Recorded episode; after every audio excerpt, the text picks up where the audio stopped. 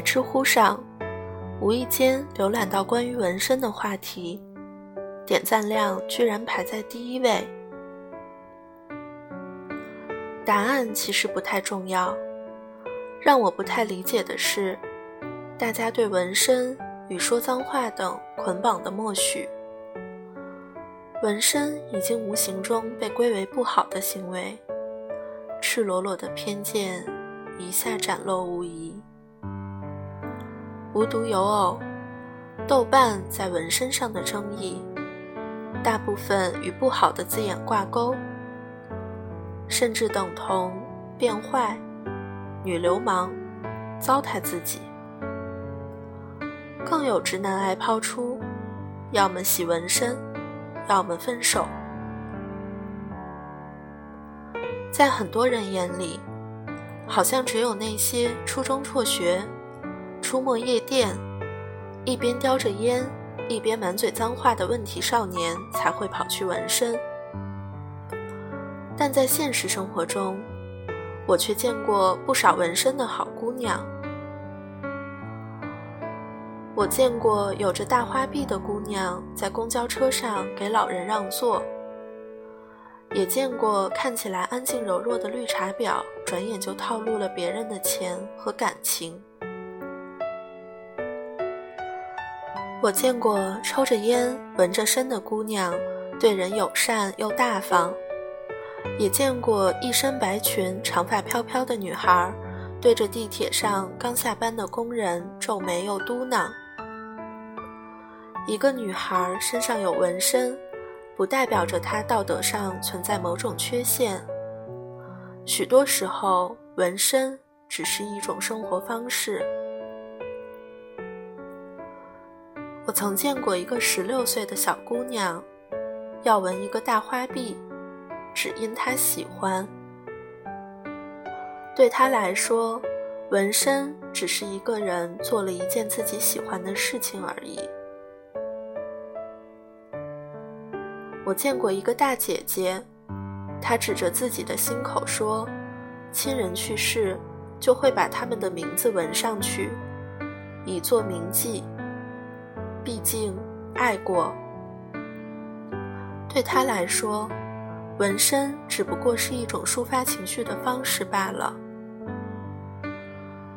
我曾见过一个姑娘，在背上纹一只猫，只因在她抑郁症期间，是那只猫不舍不弃的陪伴，才让她走了出来。后来很不幸的是，那只猫死掉了。对于他来说，纹身是一种对老友的眷恋不舍。从小到大，我们被教导着：吹口哨不正经，纹身不正经，婚前性行为不正经，穿超短裙。不正经，甚至有人说穿情趣内衣不正经。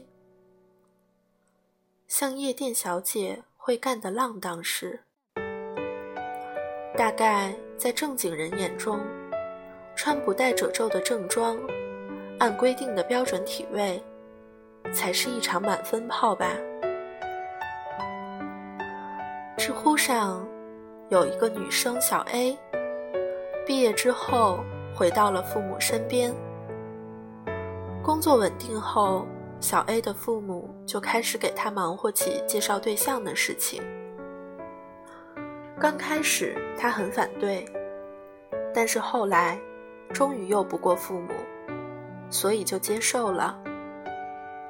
小 A 说，有次相完亲，觉得那人还不错。但是却没想到人家对他不满意，原因是他有纹身。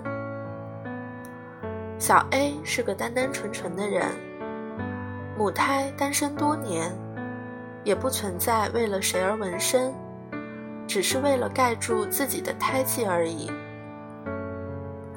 没想到却被对方说成：“你有纹身，你肯定有故事吧？”我一定驾驭不了。我看完觉得好气又好笑，真是感天谢地。好在一开始就说出来了，因为一个纹身就觉得姑娘一身戏的男的，还是算了吧。纹身替你挡了以貌取人的所谓正经人，也不算多坏。好像那些去酒吧的人，肯定就会发生一夜情；那些开宝马的女生，一定是小三；那些头发染成红红绿绿的人，一定是不良少年。对了，还有纹身，一定是坏女孩。上帝给了我们一双眼睛看世界，你去用一只眼睛来看。突然想起之前微博上的一句话：“你可以因为喝酒伤身劝我少喝，但你不能因为我喝酒就认为我是坏女孩。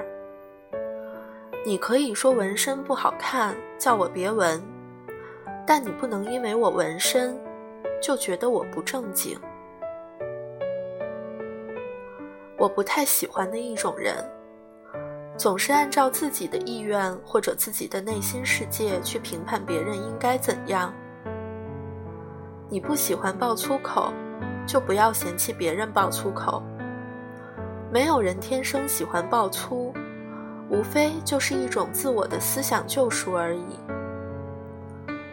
这个世界很大，你不喜欢的会有很多，但不要轻易去评价别人的生活方式。你要记得，并不是每个人都和你受过同样的教育，享有同样的教养，所以再也不要用自己狭隘的想法去设想别人必须是怎样的人。是的，会抽烟的、说脏话的，不一定全是坏姑娘；会喝酒打架的，也不一定全是坏男孩儿。但是。不了解别人就逼逼别人的，一定是大坏蛋。